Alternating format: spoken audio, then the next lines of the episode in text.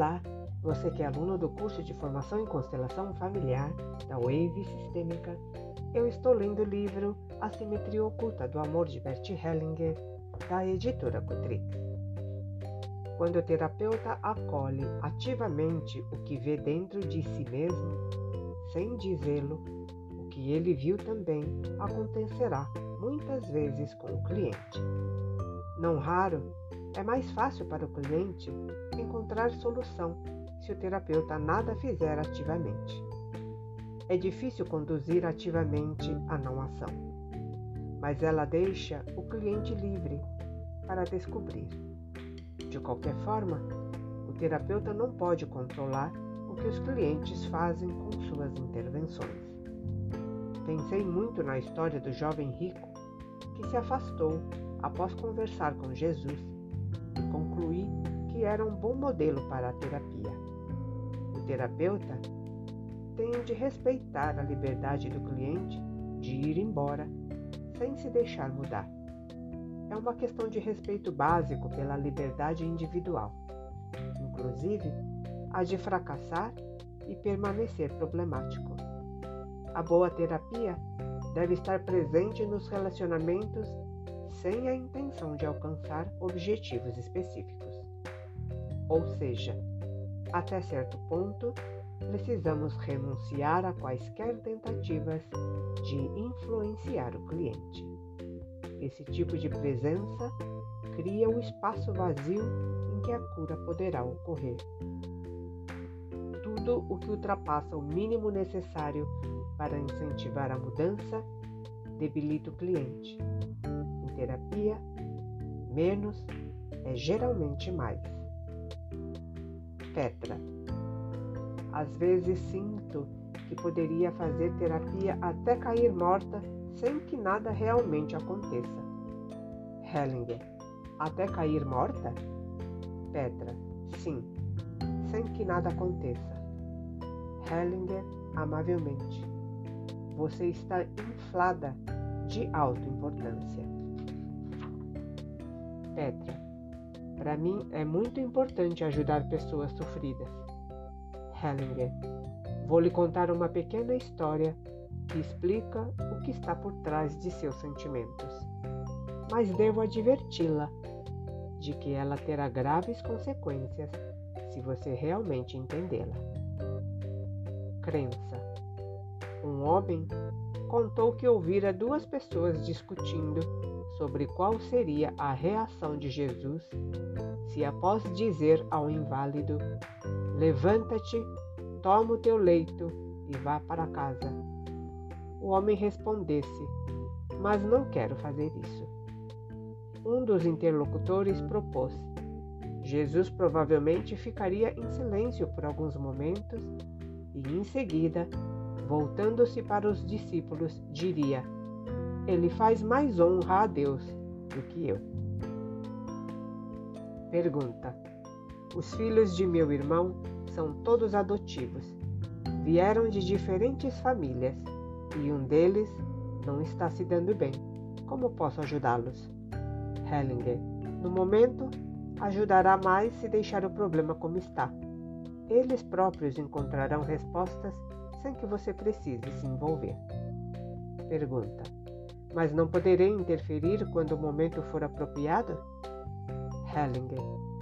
Num de meus seminários, havia uma terapeuta cuja filha se casara com um homem esquizofrênico, apesar da oposição da família, e o casal já tinha muitos filhos.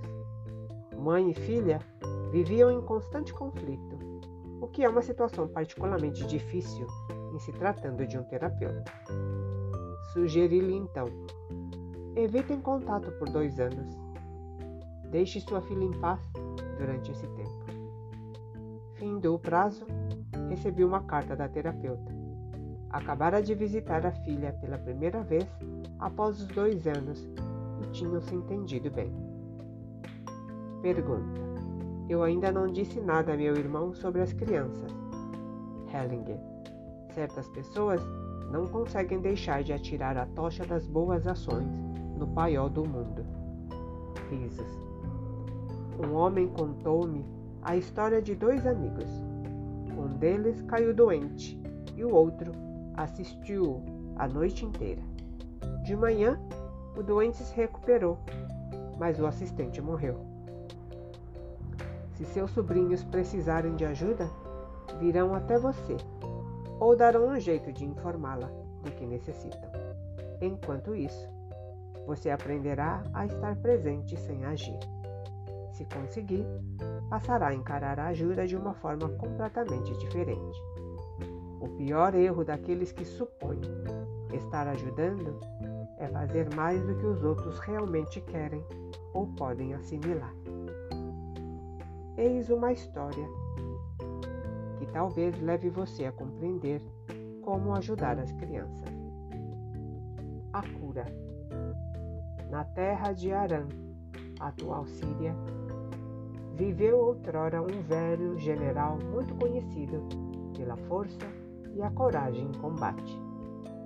Um dia, esse homem adoeceu e não pôde mais ser contatado com as pessoas, nem mesmo com a sua própria esposa, contraíra a lepra.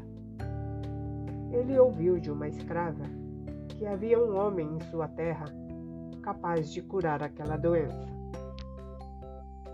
O velho general providenciou numerosos séquipos, dez talentos de prata, seis mil peças de ouro, dez trajes cerimoniais e uma carta de apresentação do próprio punho do rei.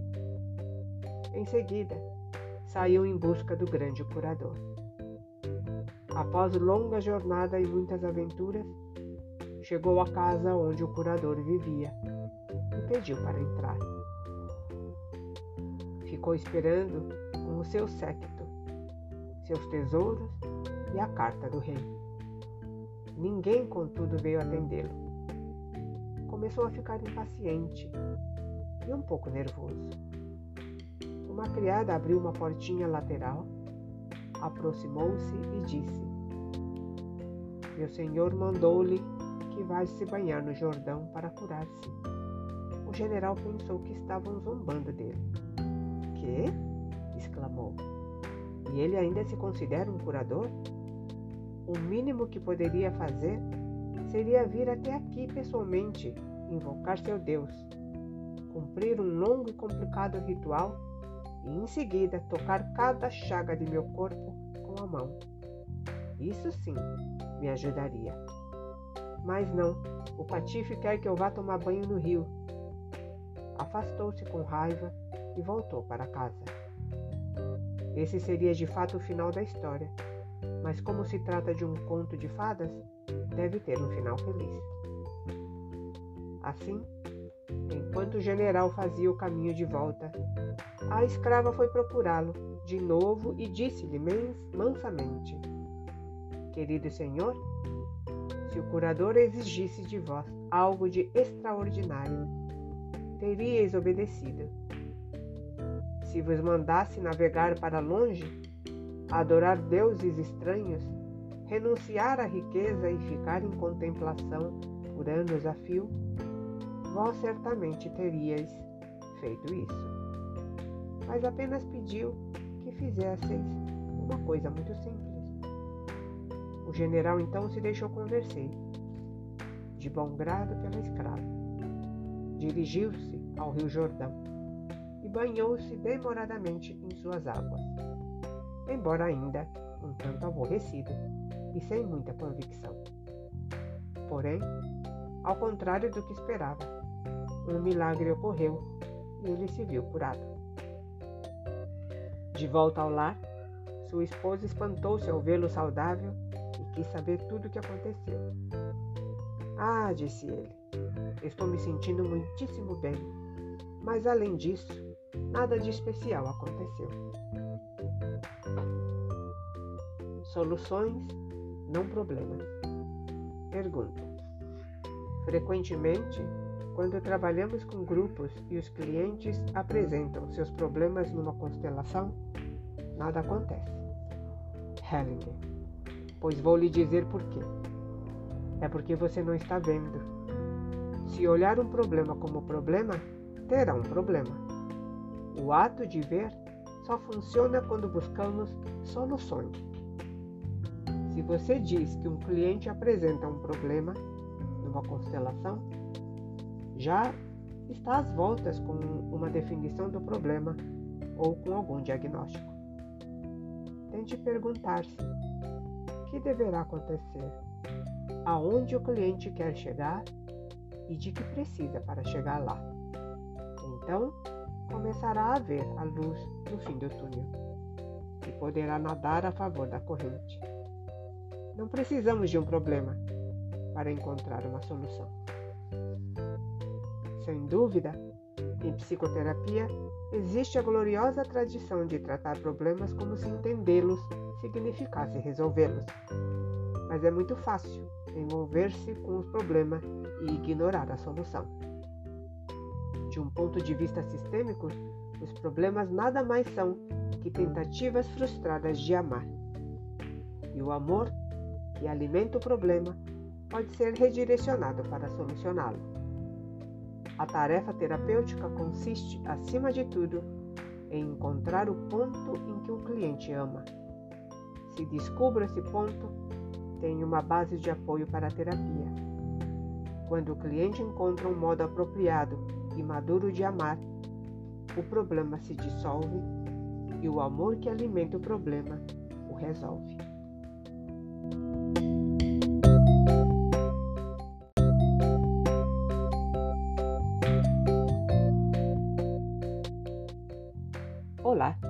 Você que é aluno do curso de formação em constelação familiar da Wave Sistêmica, eu estou lendo o livro A Simetria Oculta do Amor de Bert Hellinger, da editora Cutrix. Pergunta: Há ciúme quando a mulher reclama que o marido não se entrega totalmente ao casamento porque ainda não se afastou da mãe? Hellinger, longa pausa. Ajudaria se ela dissesse: Respeito o amor que você sente por sua mãe. Para o grupo. Eis aí um ótimo exemplo da mudança de foco do problema para a solução. A força criativa não funciona em relação ao problema, só em relação à solução. O movimento rumo à solução é o amor, e o ato de ver só favorece as boas intenções e o afeto. Quando encontro uma pessoa com um problema e descrevo-o para ela, estou em posição isolada mas é como iguais que buscamos juntos uma solução. Outra dificuldade surge quando, após encontrar a solução, queremos também uma teoria sobre ela. Perdemos a solução se a teorizamos. A teoria é sempre insignificante, perto da experiência que tenta descrever e não dá conta de seu alcance total. Quando alguma coisa acontece e procuro explicá-la com uma teoria, fico apenas com a ponta do iceberg. Eis porque cheguei lentamente a uma posição em que evito teorias. Uma vez de adotar uma teoria sobre como as coisas são ou deveriam ser, tenho um vasto acervo de experiências com pessoas reais e me esforço para descrever acuradamente diversos tipos de situações concretas, que em seguida passam para o meu acervo. Assim, estou sempre aberto a novas experiências.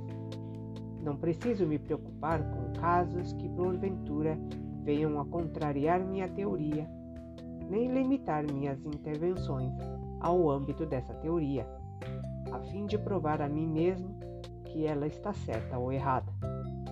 Sou livre para concluir se as teorias funcionam ou não. Se algo de novo e inesperado acontece, adquiro outra experiência para minha coleção. Pergunta: Impressiona-me a maneira atenta com que você escuta as pessoas. Todavia, interrompe-as tão logo as vê empenhar-se na descrição de seus problemas. Isso é muito importante. Hellinger, sim. Quando falam de seus problemas, as pessoas querem que você aceite sua visão do mundo. e sua visão do mundo justifica seus problemas. É um forte impulso. Por isso, temos de interromper imediatamente a descrição dos problemas. Se não o fizermos, ficaremos enredados em seu sistema de crenças. E uma vez ali dentro, fica difícil avistar alguma coisa lá fora, de modo que é impossível ajudá-las a encontrar uma solução. Uma mulher perguntou-me certa vez: Você trabalha com hipnose? Respondi: Às vezes. E ela: Tenho aqui um cliente cujo psiquiatra deu-lhe uma sugestão hipnótica que tem sido muito prejudicial. Precisa de alguém que a hipnotize de novo para descobrir qual foi exatamente essa sugestão e dar-lhe outra que anule a primeira. Declarei: Isso é loucura, uma ilusão. Não trabalho dessa maneira. Em situações assim, o melhor é interromper. Devemos interromper a descrição de problemas no ponto em que percebemos uma pressão para aceitar como reais fantasias malucas sobre o mundo. Se a descrição fosse correta, o problema estaria resolvido. Se não está, a descrição é, por definição, errônea. Em regra, os problemas são descritos de maneira a evitar uma solução. Por isso, num grupo, não preciso ouvir todas as descrições apresentadas pelos participantes. São certamente falsas. Fossem verdadeiras, e eles não estariam mais falando no assunto. A descrição correta de um problema já contém a sua solução. Pergunta: Muitas vezes não sei quando interromper alguém. Hellinger. Quando você está trabalhando com um grupo, deve saber se o que está sendo dito é relevante ou não. Se o grupo se mostra inquieto, não é relevante. Então interrompa a pessoa. Se estiver trabalhando com pessoas, faça-as saber delicadamente que está começando a perder o interesse e pergunte-lhe se também não notaram uma mudança. Descubra se continuam interessadas no processo. É uma maneira menos difícil de interromper. Pergunta: Não entendo o que você quer dizer com descrição correta do problema. Ao meu ver, existem muitas descrições alternativas de um problema, muitos modos de encará-lo que podem ser igualmente úteis. Hellinger: O que é certo não depende de escolha ou funciona ou não funciona. A descrição correta é a primeira capaz de oferecer uma solução. Precisamos apenas de uma. Mas achar uma boa solução não significa que o cliente vá implementá-la. É importante saber que quando as pessoas entram por um caminho, o caminho do sofrimento, por exemplo, fazem-nos, por amor, ainda que seja um amor distorcido ou cego. Não devemos interferir sem sua permissão. Um golpe prudente. Numa, ilha longínqua dos mares do sul, mal nasceu o sol, um macaquinho subiu ao topo de uma palmeira e, apanhando um coco bem pesado, pôs-se a gritar o mais alto que podia. Um camelo, ouvindo o barulho, aproximou-se, olhou para cima e perguntou: Que se passa? Estou esperando a rainha dos elefantes. Vou partir este coco sua cabeça para que ela não mais possa ver ou raciocinar. O camelo pensou: Mas se passa realmente? Mas que se passa realmente? Ao meio-dia, um leão se acercou e, ouvindo o estardalhaço que o macaco fazia, olhou para ele e perguntou: Precisa de alguma coisa? Sim, replicou o macaquinho. Preciso da rainha dos elefantes. Vou golpeá-la na cabeça com esse coco e derramar-lhes os miolos. O leão pensou: de que precisará ele realmente? À tarde, apareceu um rinoceronte que, curioso, perguntou ao macaquinho: qual é o seu problema? Estou esperando a rainha dos elefantes. Quero rachar-lhe a cabeça com este coco, para que ela não possa mais ver nem ouvir. O rinoceronte pensou: sim, ele tem um problema. À noite, surgiu a própria rainha dos elefantes. Esfregou o dorso na palmeira e alçou a, a tromba para alcançar algumas folhas. Lá em cima estava tudo na mais perfeita calma. Quando avistou o macaquinho, ela perguntou: Precisa de alguma coisa? Macaquinho respondeu: Não, não preciso de nada. Hoje eu disse algumas tolices. Reconheço, mas sem dúvida, Vossa Majestade não levou nada a sério, não é? A rainha dos elefantes pensou então: ele precisa mesmo de alguma coisa. Depois, avistando sua manada ao longe, partiu. O macaquinho pôs-se a refletir.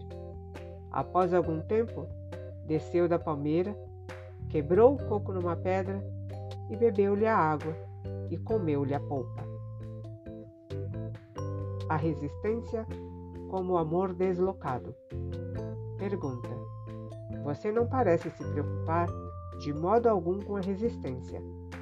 Fui treinado para tentar identificar a resistência o mais rápido possível, mas você não parece preocupar-se com isso. Hellinger, aos poucos, foi ficando claro para mim que os clientes têm forte tendência a usar sua força para apegar-se aos problemas e evitar soluções. Isso tem muito que ver com o fato de os problemas psicológicos, a infelicidade ou os sintomas nos darem a segurança íntima de que poderemos continuar integrando o nosso grupo.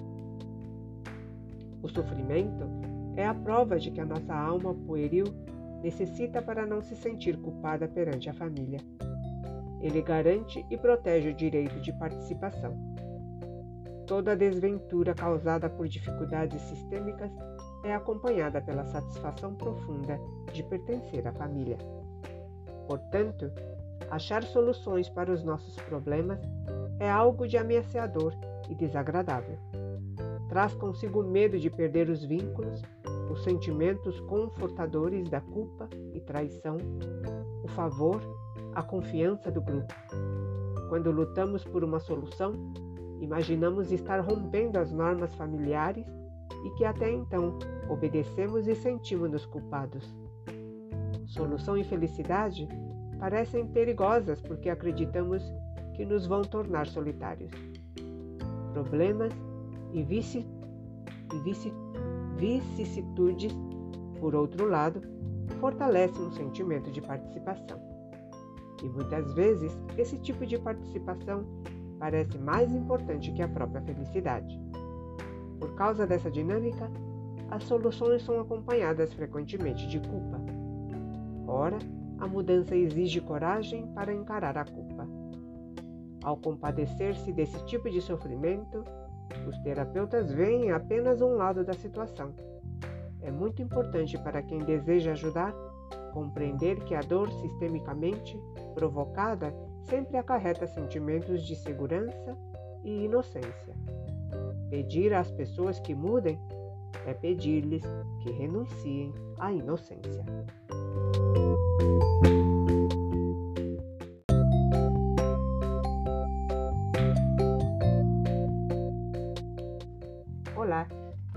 Que aluno do curso de Formação em Constelação Familiar da Wave Sistêmica, eu estou lendo o livro A Simetria Oculta do Amor de Bert Hellinger, da editora Cotrix. Como distinguir os diferentes tipos de sentimentos? Pergunta: Sempre tentei conciliar as pessoas com seus sentimentos, mas você muitas vezes impede que elas expressem livremente o que estão sentindo. Quando você faz isso, o efeito é em geral notável e as pessoas de fato empreendem um movimento real. Pode explicar melhor o que acontece nesses casos? Hellinger. Distingo quatro tipos diferentes de sentimentos: primários, secundários, sistêmicos e metasistêmicos. A diferença principal entre sentimentos primários e secundários é que os primeiros estimulam a ação construtiva, enquanto os secundários consomem a energia, que de outro modo iria estimular mudanças. Sentimentos que geram ação efetiva fortalecem as pessoas. Os que embaraçam ou substituem a ação efetiva ou ainda justificam a omissão enfraquecem-nas. Chamo, pois, os sentimentos que geram ação construtiva de sentimentos primários e os outros de secundários. Os sentimentos primários são simples e não exigem descrição minuciosa. São fortes, sem ser dramáticos ou exagerados. Por isso, embora excitantes e vívidos, trazem uma sensação de segurança e calma. Existe, é claro, situações dramáticas às quais convêm emoções igualmente dramáticas. Há uma diferença, por exemplo, entre o medo dos soldados na frente de combate e o medo que sentimos nos pesadelos. Muitos sentimentos com que lidamos em terapia são secundários. Sua função principal consiste em convencer os outros de que não podemos encetar ação efetiva, razão pela qual têm de ser sentimentos dramáticos e exagerados. Quando sob o império de sentimentos secundários, somos fracos, somos fracos e os demais presentes sentem a necessidade de ajudar. Se as emoções forem suficientemente dramáticas, os que pretendem ajudar não percebem que, na verdade, pouco há a fazer em tal situação. Quando as pessoas cultivam sentimentos secundários, evitam contemplar a realidade. Esta compromete as imagens interiores necessárias para manter esses sentimentos e prevenir mudanças. Quando essas pessoas trabalham com terapia, frequentemente fecham os olhos e se recolhem ao seu mundo particular. Respondem, por outro modo, ao que lhe é perguntado mas quase nunca percebe o que fazem. Convém lembrá-los de que devem abrir os olhos e observar o mundo. Eu costumo dizer-lhes: olhem para cá, olhem para mim. Se conseguirem abrir os olhos e ver realmente, mas ainda assim continuarem com o mesmo sentimento, é porque se trata de um sentimento primário. Mas se o sentimento lhes fugir tão logo abrirem os olhos, e começarem a ver, podemos estar certos de que foram envolvidos por sentimentos secundários. Quando os sentimentos primários emergem na terapia ou na vida, os presentes demonstram naturalmente compaixão, mas sentem-se também livres para responder de maneira adequada. A pessoa que ostenta esses sentimentos permanece forte e capaz de agir efetivamente dado que eles conduzem a um objetivo definido. Não duram muito. Surgem, executam seu trabalho e vão embora. Não fazem rodeios. Resolvem-se graças a uma expressão apropriada e uma ação efetiva correta. Os sentimentos secundários, por sua vez, duram mais e pioram com a expressão, ao invés de melhorar. Esse é o motivo básico pelo qual as terapias que encorajam a expressão de sentimentos secundários são tão demoradas. Desejo corrigir também outro conceito errôneo sobre a perda de controle. É algo que aprendi com a terapia primal. Muitas pessoas supõem que curvando-se a uma necessidade ou sentimento premente, perdem o controle. Não é verdade.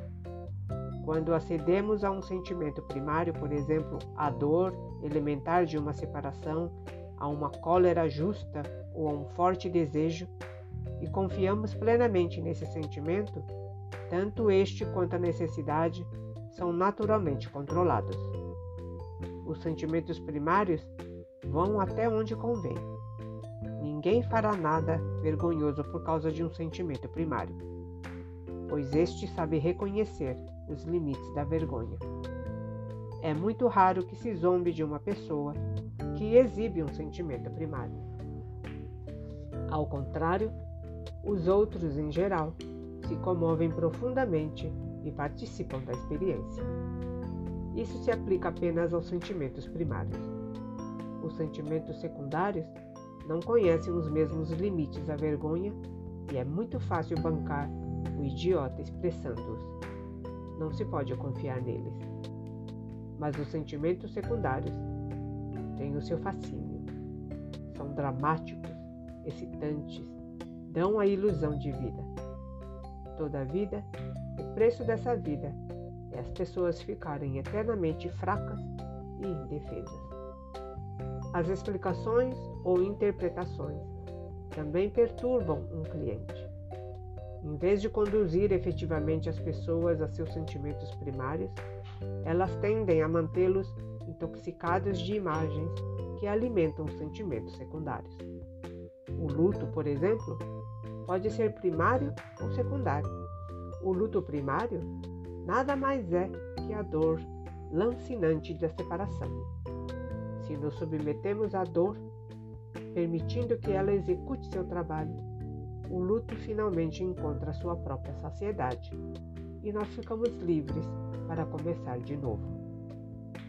Muitas vezes, entretanto, as pessoas recusam submissão ao luto, transformando-o, ao contrário, em sentimento secundário, autopiedade ou tentativa de atrair a piedade alheia. Esse luto secundário pode durar a vida inteira, inviabilizando uma separação limpa e terna e negando a evidência da perda. Trata-se de um mal substituto para luto primário. A culpa primária conduz à ação saneadora. Se aceitamos a culpa, fazemos naturalmente o que é possível e necessário para corrigir os erros, endireitar a situação e viver com o que não pode ser mudado. A culpa secundária transforma a ação em preocupação. Não promove mudanças, na verdade previne-as. As pessoas podem remoer um bom problema durante anos, como o cão rói seu osso, mas nada muda. Atormentam-se e atormentam os outros sem nenhuma alteração produtiva. As pessoas que precisam evitar mudanças positivas por uma, alguma razão devem converter a culpa primária em culpa secundária. O desejo de vingança pode ser também primário e secundário.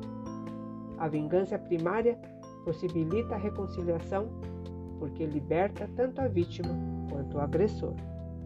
A vingança secundária preserva a agressão e o desequilíbrio sistêmico impedindo que se chegue a uma solução. Exemplo disso são as lutas de clãs herdadas de gerações anteriores.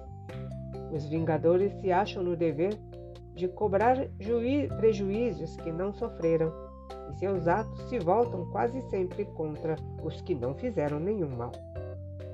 A cólera tem formas primárias e secundárias. A cólera primária purga um relacionamento e passa sem deixar cicatrizes. A cólera secundária contra alguém frequentemente se segue a um dano que lhe infligimos e o ofendido tem boas razões para odiar-nos. Ficando encolerizados, rebatem seu ódio. A cólera secundária, como a culpa secundária, é muitas vezes um pretexto para não agir. Nos relacionamentos, a cólera costuma ser utilizada para não pedir o que se quer, como você nunca percebeu que eu necessitava de alguma coisa. Outro exemplo é o homem que se julga merecedor de um aumento salarial, mas nunca o pede. Em vez de procurar o patrão e negociar com ele, vai para casa encolerizado com a esposa e os filhos.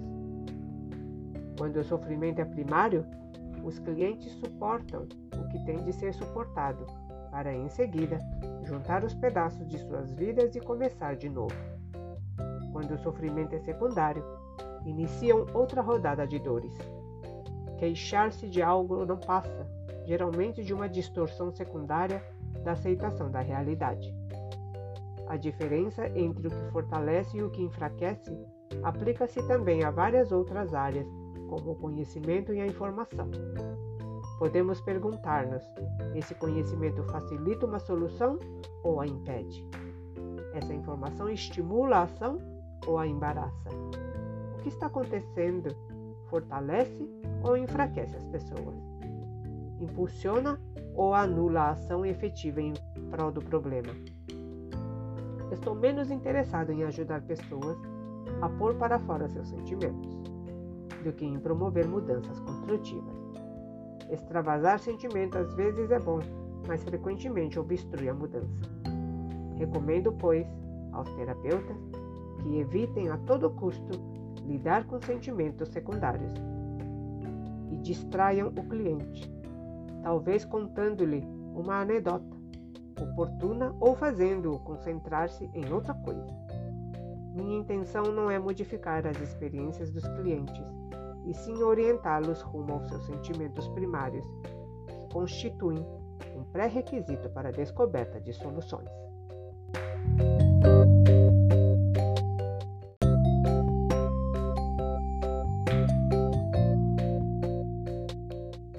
Olá, você que é aluno do curso de formação em constelação familiar da Wave Sistêmica, eu estou lendo o livro A Simetria Oculta do Amor de Bert Hellinger, da editora Cutrix.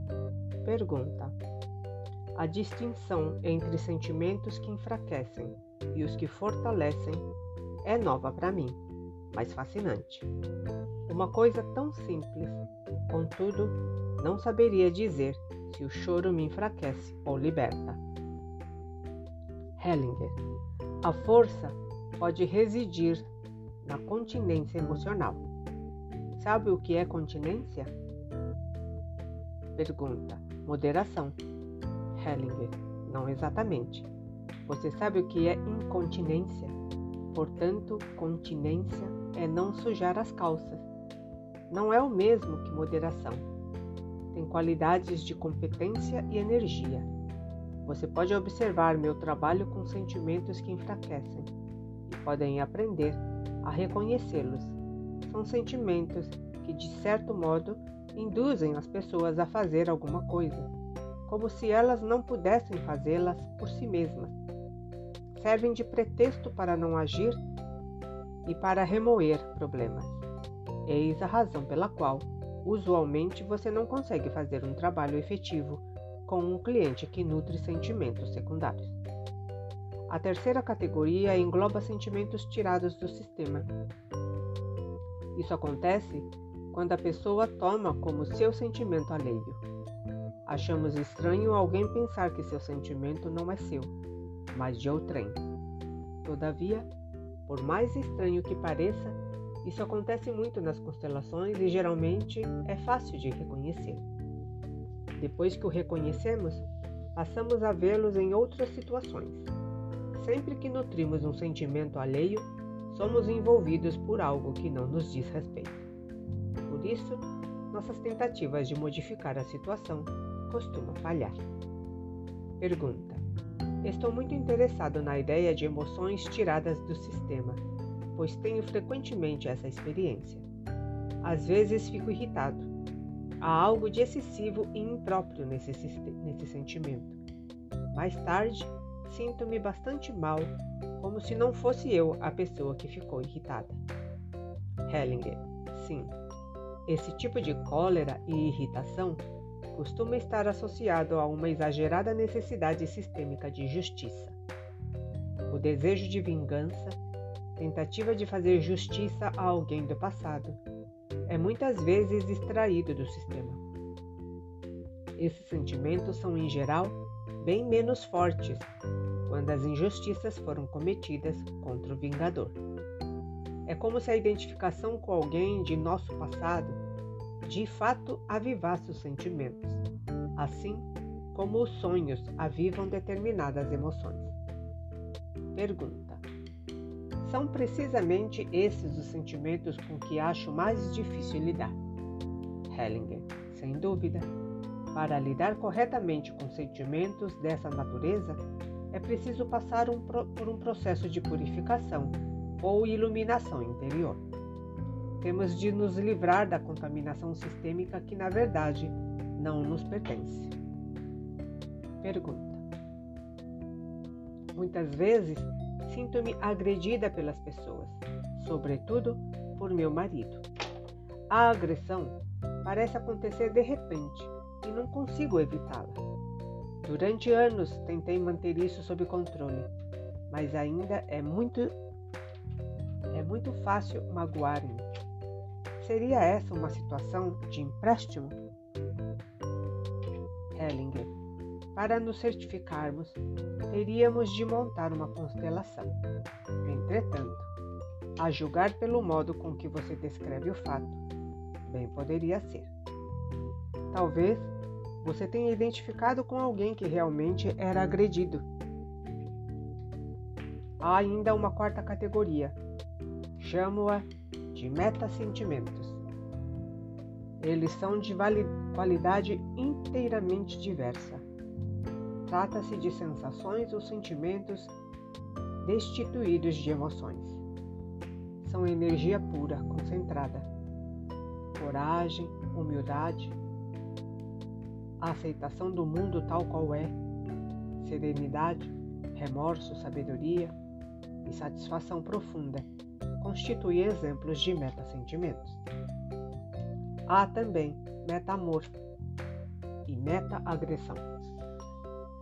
Um exemplo de meta-agressão seria o que o médico gentil experimenta ao fazer uma cirurgia ou o que uma terapeuta ocasionalmente sente. A disciplina necessária para fazer intervenções respeitosas e estratégicas é meta-agressão. Intervenções estratégicas exigem autodisciplina absoluta da parte do terapeuta para atender realmente às necessidades e interesses do cliente. Do contrário, degeneram em manipulações abusivas e consomem enorme quantidade de energia. O remorso autêntico é metassentimento. Quando o remorso é autêntico, as pessoas concentram-se em si mesmas e sabem o que é conveniente para elas. Que fazem é então imediatamente possível, apropriado e eficaz. Quando as pessoas se sentem mal por estarem na iminência de fazer algo que não convém às suas almas, temos um metassentimento. Podemos chamá-los de uma consciência de ordem superior. Às vezes é a única coisa que nos detém quando o nosso grupo se envolveu num processo destrutivo. Sentir o que é conveniente para a alma também nos impede de desempenhar um papel herdado do sistema. O papel tem consequências, influenciam o que fazemos e experimentamos, o que cremos e percebemos, mas não promove a plenitude de nossa individualidade. Por outro lado, uma vez desenvolvida a percepção da metaconsciência, surgem critérios para avaliar o que realmente nos convém. Então, as limitações impostas pela dinâmica sistêmica e pelos papéis desaparecem gradualmente. O coroamento de todos os metasentimentos é a sabedoria. Ela está associada à coragem, humildade e energia vital. Trata-se de um metasentimento que nos ajuda a distinguir o que realmente importa. Ter sabedoria não significa conhecer muito, mas antes ser capaz de determinar o que é ou não apropriado nas circunstâncias imediatas. A sabedoria nos ensina o que nossa integridade pessoal requer de nós em cada situação. Está sempre relacionada à ação. Os atos de um homem sábio não decorrem de princípios, mas da percepção direta do que a situação exige. Por isso, o comportamento de um verdadeiro sábio tanta frequência nos surpreende. Quando se manifestam, os metasentimentos são vivenciados como dons. Não se pode forçá-los. Eles vêm por conta própria, como bênçãos. São a recompensa da experiência de vida frutos maduros. O metamor é propriamente fundamental, é propriedade fundamental do quinhão da vida. Podemos senti-lo em todas as áreas de nossa existência, sobretudo nos relacionamentos. O metamor, além do amor primário, dá aos relacionamentos força e segurança, sendo a fonte da verdadeira responsabilidade, confiança e fé. sofrimento intencional e sofrimento por obra do destino.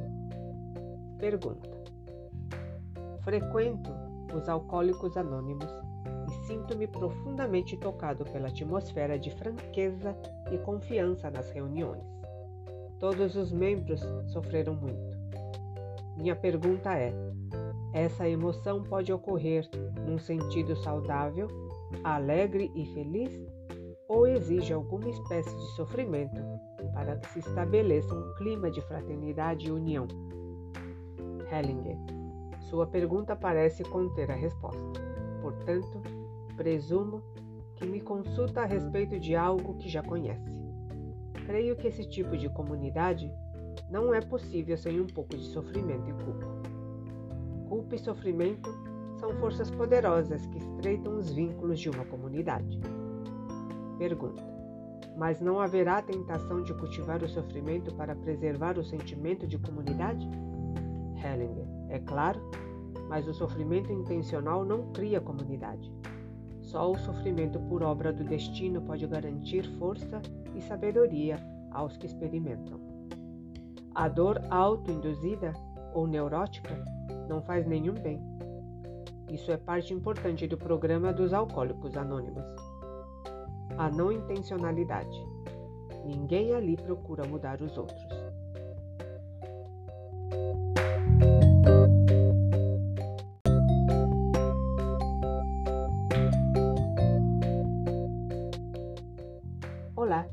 Você que é aluno do curso de formação em constelação familiar da Wave Sistêmica, eu estou lendo o livro A Simetria Oculta do Amor de Bert Hellinger, da editora Cutrix.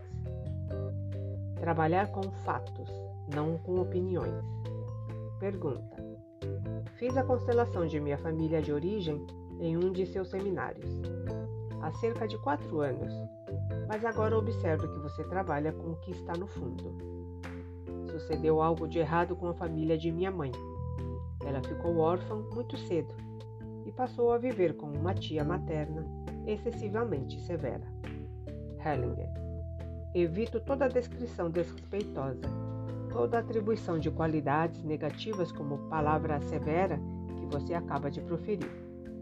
As descrições de caráter são irrelevantes.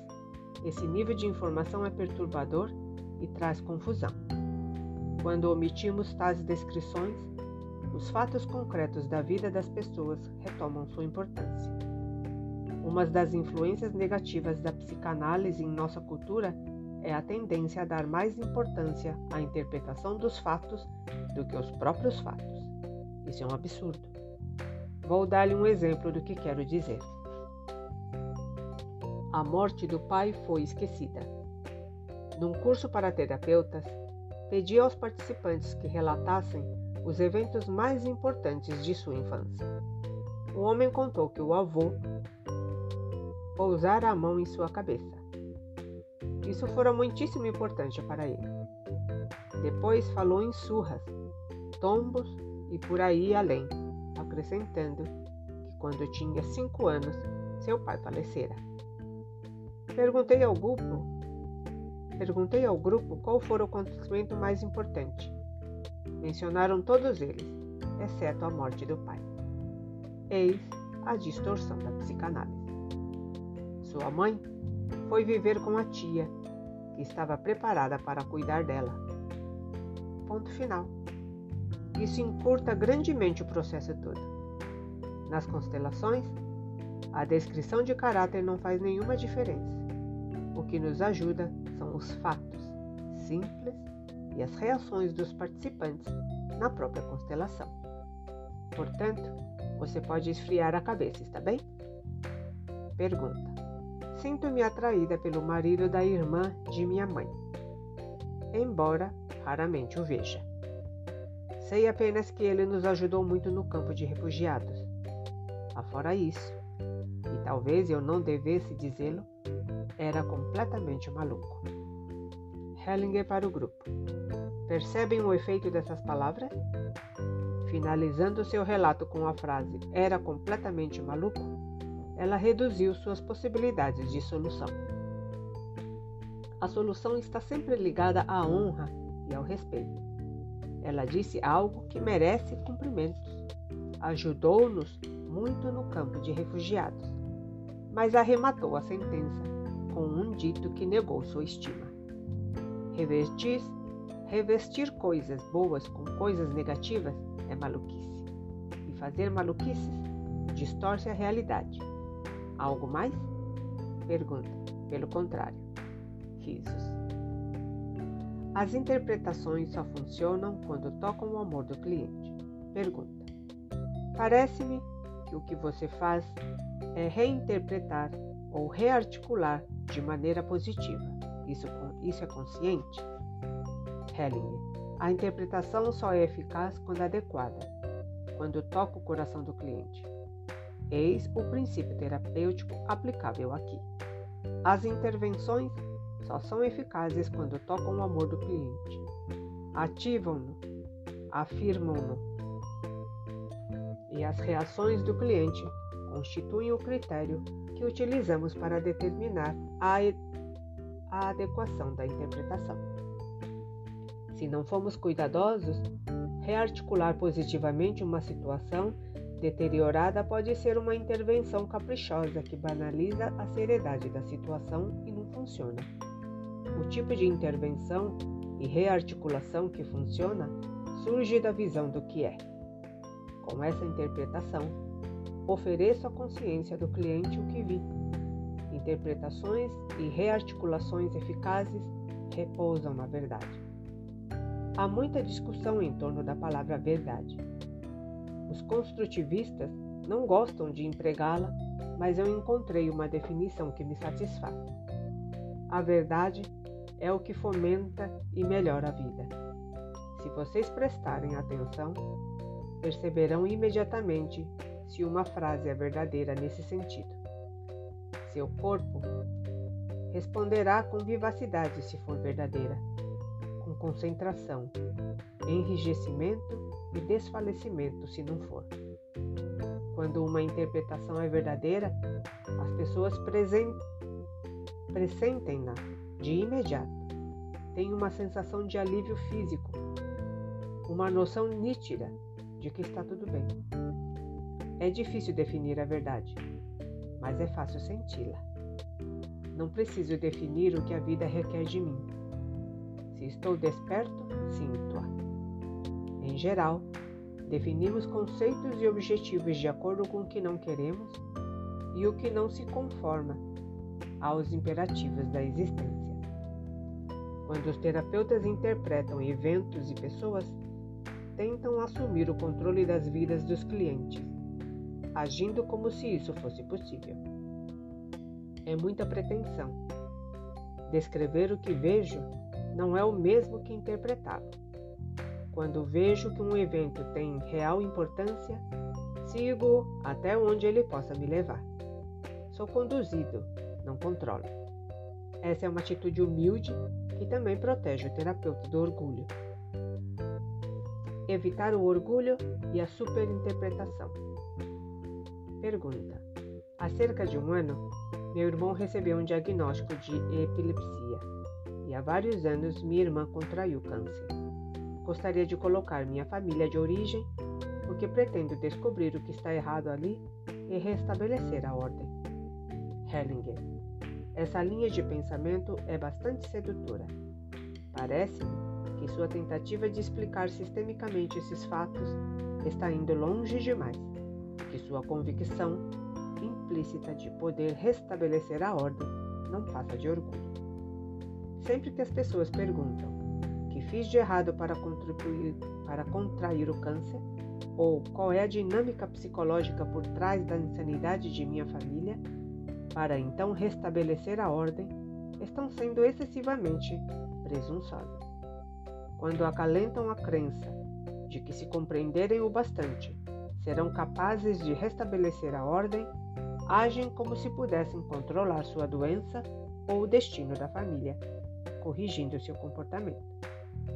Evitam confrontar o fato de que algumas coisas que nos acontecem estão fora do nosso controle quando nos vemos às voltas com coisas desse tipo, temos de nos curvar aos destinos.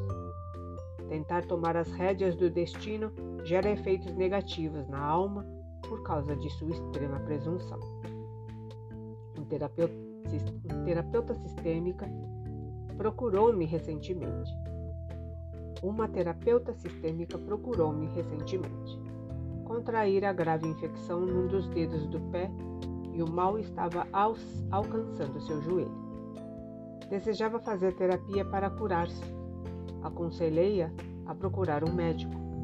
Existe uma coisa chamada doença. Não se pode associar tudo à dinâmica familiar. Quem o faz enlouquece. Temos de ver a pessoa concreta. Ela estará evitando seu destino e sua doença, ou encarando-os e tentando viver com eles da melhor maneira possível. Certa vez, um participante pediu para colocar uma constelação, a fim de descobrir qual sistema falso de crenças sua irmã, gravemente enferma, nutria. Eu lhe disse: a morte não se pressiona com sistemas de crença. As pessoas são muito tentadas a negar a realidade de sua condição mortal. Pergunta: Minha irmã contou-me que meu pai, antes de desposar minha mãe, tivera uma noiva. Ele ficou num campo de prisioneiros russo durante anos após a guerra e ninguém sabia que iria voltar, ou mesmo se estava vivo. Sua noiva aguardou algum tempo e depois casou-se com outro.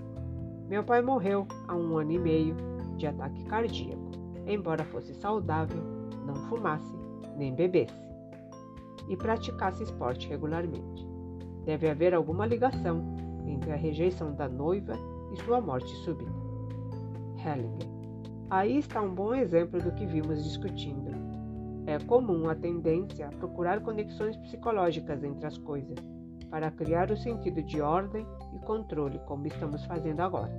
No entanto, quanto mais conexões descobrimos, mais malucos ficamos. Se você descobrir todas as conexões, estará completamente louco. A melhor psicoterapia limita as conexões que o cliente descobre e as reduz ao mínimo. Pergunta: Continuo a me perguntar o que tudo isso tem a ver comigo. Hellinger: O que descreveu não tem ligação alguma com você. Seu pai morreu de ataque cardíaco. Isso acontece todos os dias. Tudo mais é sentimento. Que houve, afinal? A noiva pensou que ele estava morto e encontrou outro homem. Isso faz sentido e é fácil de entender. Aqueles eram tempos muito difíceis, mas a vida tem de continuar. É assim que deve ser. Você poderá encontrar uma solução corriqueira também. As pessoas costumam buscar desculpas para sua falta de ação e infelicidade, mas é igualmente possível ir em frente e fazer o que parece melhor.